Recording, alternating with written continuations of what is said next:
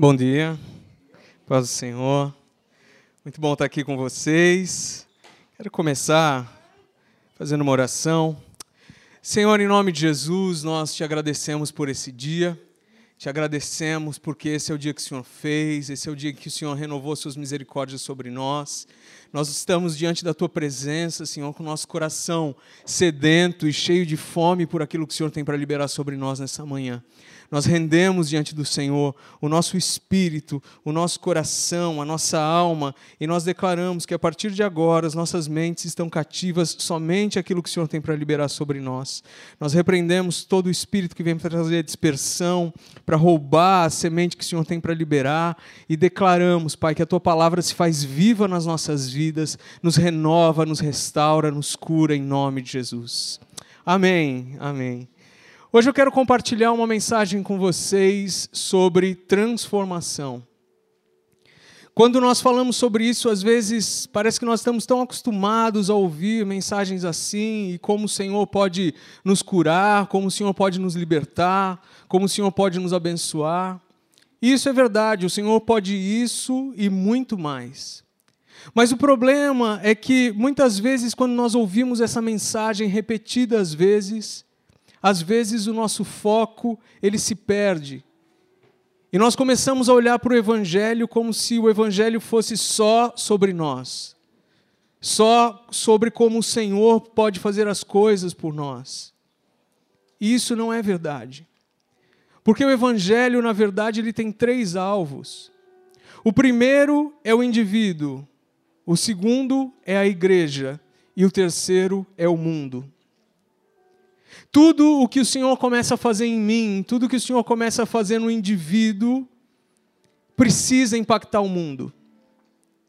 Aquilo que o Senhor faz em mim não para em mim, mas é parte de uma visão maior, é parte de uma chamada maior do Senhor para as nossas vidas. E a visão de Deus sempre foi o mundo. E quando eu digo mundo, eu estou dizendo literalmente o mundo. Preste atenção que a palavra diz, a palavra diz em João 3 que Deus amou o mundo. A palavra diz em Marcos 16, ide por todo o mundo. Jesus, na sua oração em João 17, ele diz assim: Pai, como tu me enviaste ao mundo. O plano de Deus é a restauração de todas as coisas. E talvez você possa me perguntar, mas e as pessoas? As pessoas fazem parte do mundo. Mas o plano de Deus é a restauração de todas as coisas. E isso fica muito claro quando nós olhamos para a vida e para a chamada de Abraão. Quando o Senhor chama Abraão, ele diz assim: sai da tua terra, sai da tua parentela, sai da casa do teu pai, de ti eu farei uma grande nação e aí está a chave para nós entendermos o que o Senhor quer falar conosco hoje. Ele continua dizendo para Abraão assim: Eu te abençoarei, e em ti serão benditas todas as famílias da terra. Há uma promessa e há uma bênção. Mas aquilo não para em Abraão. Talvez aquilo comece nele, na vida dele, na família dele, mas aquilo não para ali, vai além dele.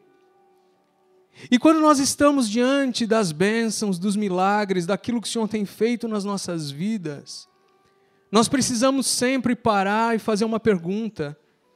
Nós precisamos olhar para aquilo que o Senhor confiou nas nossas mãos e nós precisamos perguntar: Senhor, o que eu faço a partir disso?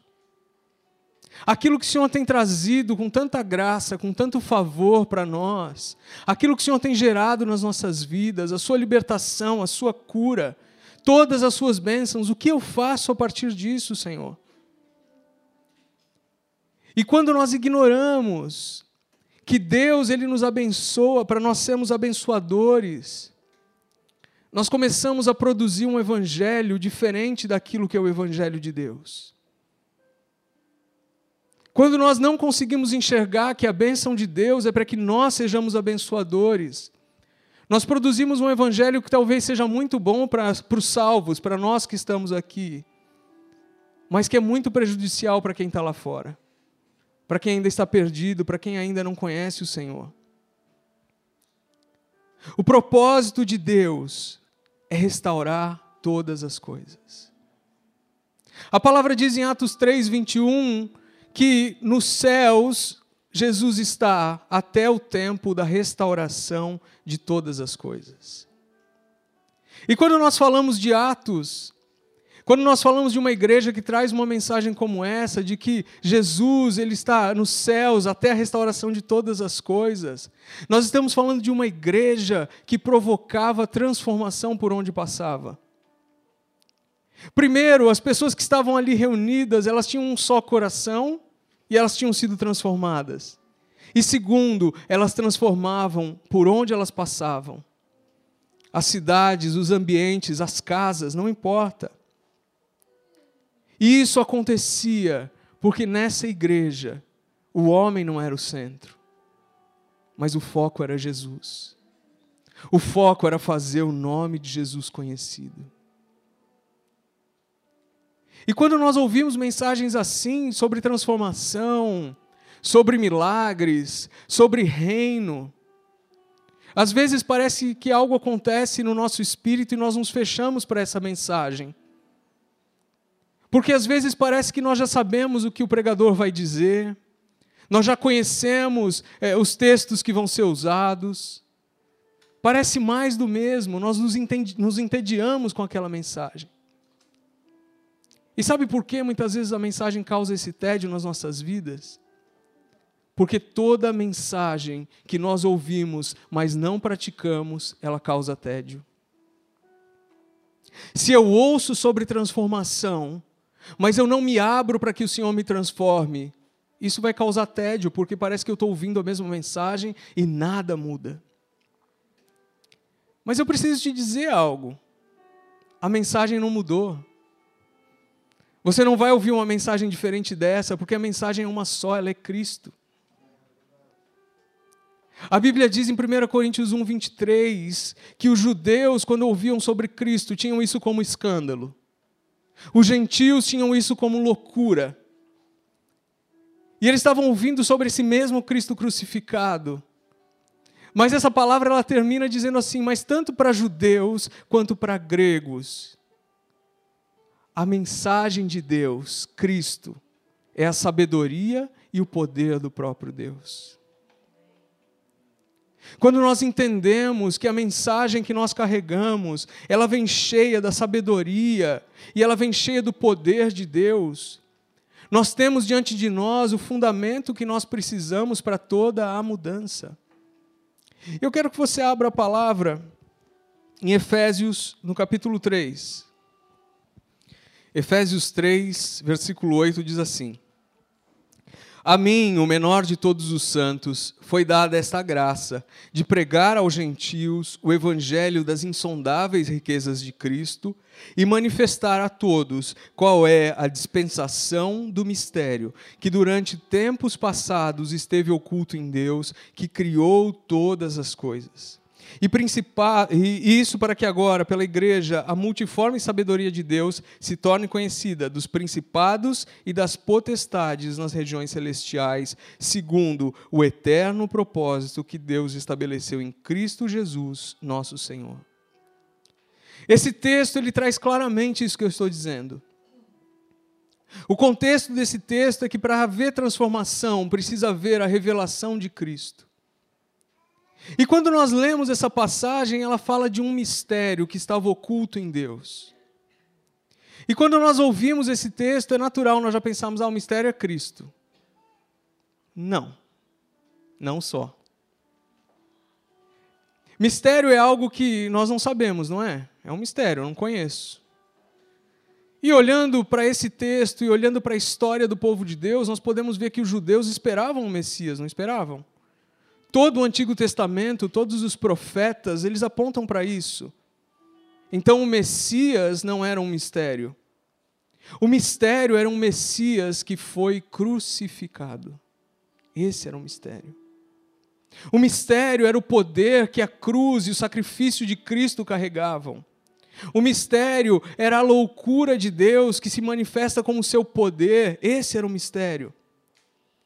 E é interessante que esse texto ele continua dizendo que o alvo desse plano é o mesmo desde Gênesis. É que através da igreja os povos fossem abençoados. E até os principados e potestades fossem afetados pela manifestação da sabedoria de Deus.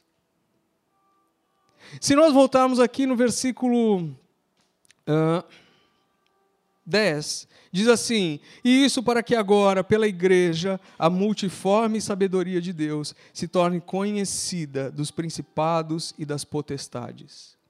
Há duas coisas importantes para nós entendermos nesse texto. Primeiro, é que existe sim uma revelação que nós temos como filhos de que Deus é o nosso Pai. A Bíblia diz isso, que o Espírito, ele testifica com o nosso espírito que nós somos filhos. Mas existe uma revelação que só vem pela igreja.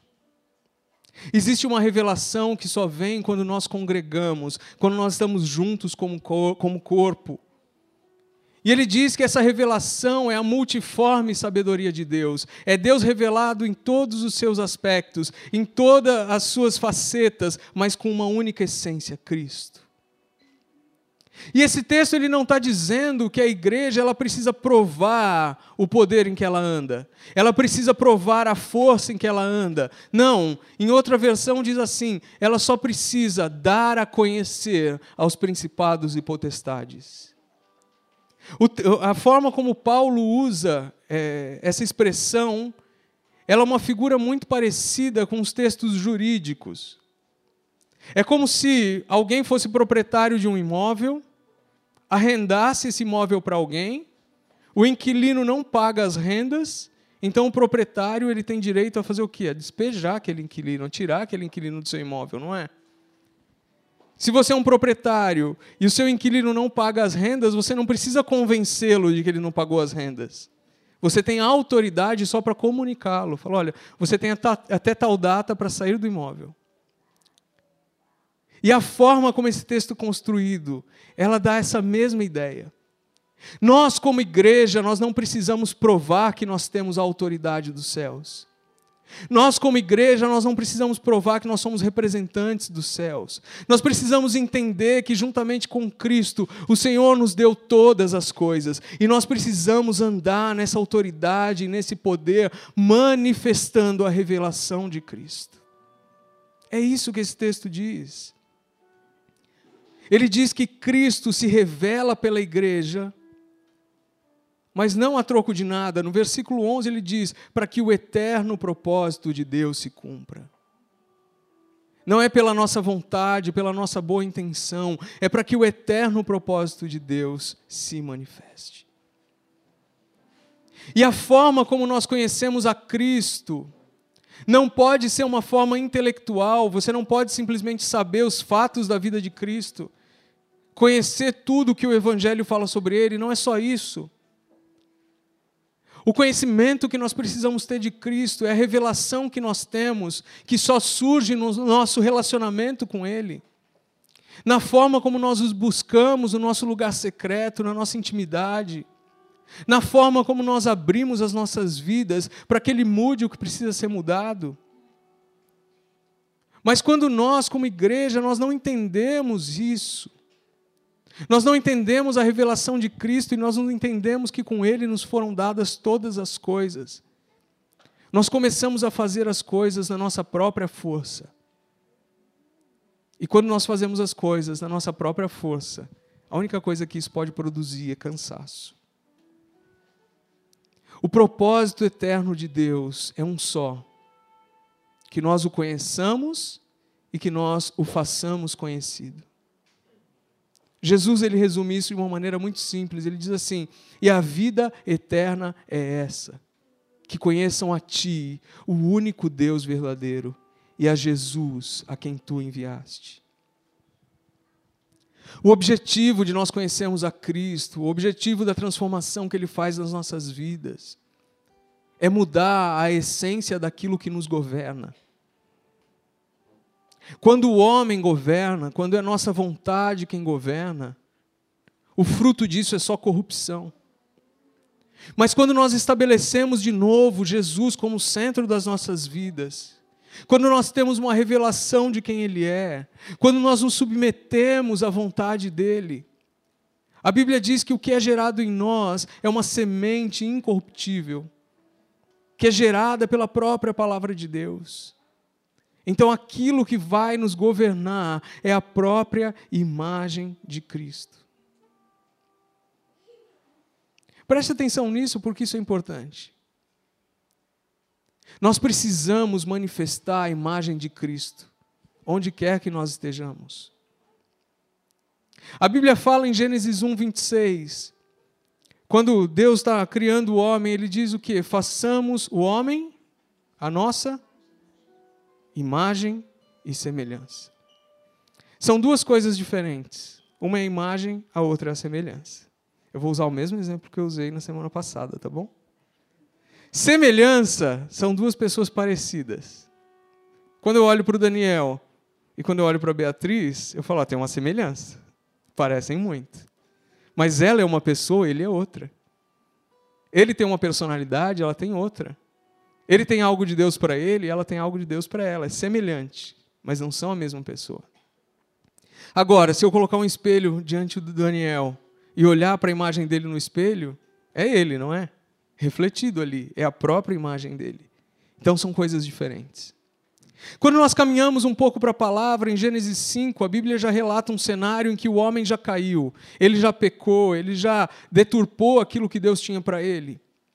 Então, nesse texto, em Gênesis 5:1, nós vemos que o Senhor está se referindo ao homem, mas ele está dizendo assim: Adão era semelhança de Deus. A Bíblia já não fala sobre a imagem, ela fala sobre a semelhança. E qual é a diferença? A diferença é que imagem, ela fala sobre autoridade, ela fala sobre governo, ela fala sobre algo que o Senhor confiou em nós. E o pecado rouba a identidade de Deus nas nossas vidas, a imagem de Deus nas nossas vidas. A única coisa que pode restaurar a imagem de Deus nas nossas vidas é o sacrifício de Cristo e é nós entregarmos a nossa vida a Ele. É a única coisa. É a única coisa que pode restaurar a autoridade que nós temos. Pense em Adão, quando ele ainda não havia pecado. Ele estava ali no Éden trabalhando, colocando nome nos animais, e de repente ele virava para o leão e falava assim: Você vai chamar leão. Você acha que o leão virou para ele e falou: Não, não gostei muito, leão é ruim, será que não dá para mudar? É claro que não, ele tinha autoridade. Ele não era questionado naquilo, porque o que ele fazia estava debaixo da imagem e da autoridade de Deus. Quando nós entendemos que a nossa salvação, a nossa conversão, a forma como nós nos levantamos como corpo, restaura a imagem de Cristo nas nossas vidas e que nós estamos debaixo da autoridade dele, nós começamos a entender o que Paulo fala em Coríntios quando ele diz que nós somos embaixadores de Cristo. Pensa na figura de um embaixador. O embaixador geralmente ele está num outro país, numa outra cultura, mas ele está ali como um representante do seu país. O embaixador, ele não é embaixador das 9 às 17. Só durante o expediente. Não, ele é um embaixador. Ele está ali como uma própria figura do seu país, não importa o momento. Da mesma forma conosco, nós não somos cristãos quando nós estamos reunidos aqui. Nós somos cristãos e nós somos a imagem de Cristo por onde o Senhor nos levar.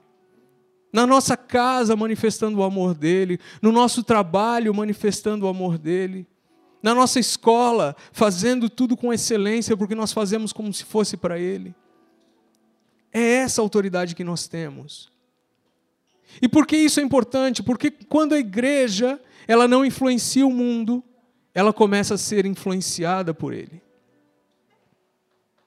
E essa questão da imagem ela é algo tão importante.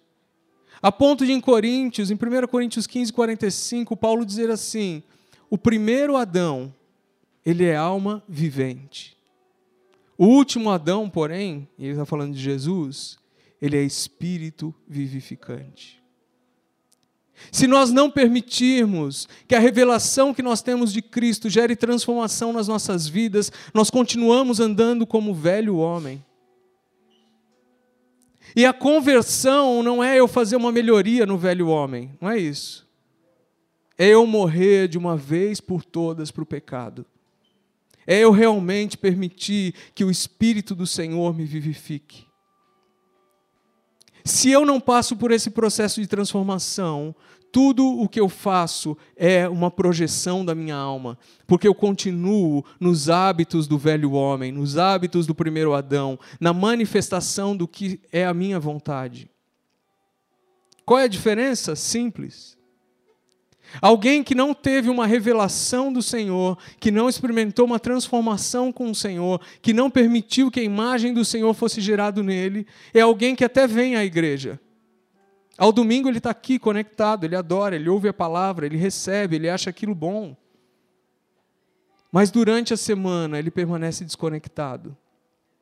Durante a semana ele não se preocupa com as coisas de Deus. Durante a semana tudo que ele faz é projetar a sua alma. Então ele é alguém que declara e prega e diz que Deus é paz, mas ele vive angustiado, ele vive ansioso. Ele é alguém que prega que Deus cura, mas ele nunca orou para que alguém fosse curado. Ele é alguém que prega que Deus salva, mas ele não consegue compartilhar a mensagem de graça e de amor do Senhor. Se nós não permitirmos que a nossa vida seja transformada por Cristo, nós vamos continuar projetando a nossa alma em tudo o que nós fazemos. E nós vamos viver de uma forma religiosa. Viver de uma forma religiosa é isso.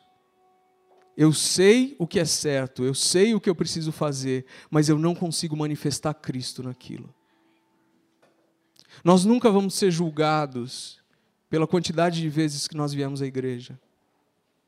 Nós nunca vamos ser julgados se quando nós estamos aqui sobre o altar nós tocamos bem ou cantamos bem. Mas nós vamos ser julgados pelo quanto do conhecimento de Cristo foi gerado nas pessoas através do que nós fazemos. Tudo o que nós fazemos precisa manifestar a imagem de Cristo. E para isso acontecer na nossa vida, nós precisamos romper com duas coisas. A primeira são os rótulos que as pessoas colocam em nós e que muitas vezes nós carregamos por toda a nossa vida. Muitos aqui nós já ouvimos isso. Ah, você é velho demais para fazer isso. Você é jovem demais para fazer isso. Você é pobre demais para fazer isso. Você é, você é tímido demais para fazer isso. E nós vamos assumindo esses rótulos como se eles fossem a verdade para a nossa vida. Quando a verdade para a nossa vida é que nós carregamos a própria imagem de Cristo e nós estamos debaixo da autoridade dele. E quando nós estamos manifestando a imagem de Cristo, não importa a sua idade, não importa a sua condição social, não importa quem você é. O que importa é aquilo que você carrega e aquilo que está sendo gerado em você. E muitas vezes nós nos prendemos tanto a esses rótulos que as pessoas colocam sobre nós que nós começamos a repeti-los e repeti-los e repeti-los novamente, e aquela repetição vira o hábito das nossas vidas. E parece que nós já não conseguimos mais romper aquilo. Mas eu quero que hoje você abra o teu coração, você renda o teu espírito para essa verdade. Você não é mais alma vivente, você é tocado pelo Espírito do Senhor, que é um espírito vivificante. Ele pode ressuscitar os teus sonhos. Ele pode ressuscitar as promessas que tem para você. Ele pode ressuscitar quem você é nele.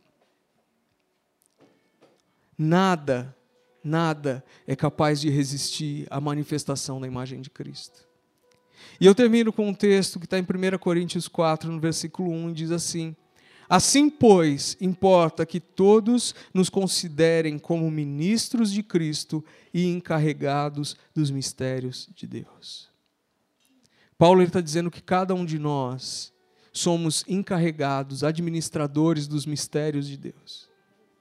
O Senhor ele tem uma revelação para você. Ele, o Senhor ele se manifesta a você. E você é um administrador disso. E lembre-se, nada resiste à manifestação da imagem de Cristo. Vamos orar. Senhor, em nome de Jesus, nós te agradecemos porque a tua palavra é espírito e vida.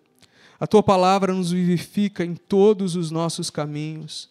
A tua palavra nos cura, nos restaura, a tua palavra nos regenera, a tua palavra faz todas as coisas novas, e é na tua palavra que nós descansamos, é na mensagem de Deus que nós descansamos, e a, nós acabamos de entender que ela é a sabedoria e o poder de Deus, ela é Cristo. É em Cristo que nós descansamos e oramos, Pai, para que aquilo que está sendo gerado nas nossas vidas não seja a projeção do nosso velho homem, não seja aquilo que é natural, mas seja a imagem do teu filho, ó Deus. Que nós possamos entender que no Senhor nós temos tudo o que nós precisamos e que nós possamos nos manifestar como aqueles que são encarregados, administradores desse mistério. Que através das nossas vidas, Pai, vidas sejam tocadas pelo teu amor e pela tua graça, como um dia nós fomos, Senhor. Não permita que nós estejamos somente com o Senhor aqui nessa reunião, o que é muito bom, mas que nós possamos carregar aquilo que é precioso que o Senhor tem gerado nas nossas vidas por onde nós formos. Nos dá ousadia, nos dá sabedoria de como compartilhar o teu amor, de como compartilhar aquilo que está no teu coração, em nome de Jesus. Amém. Aplauda o Senhor.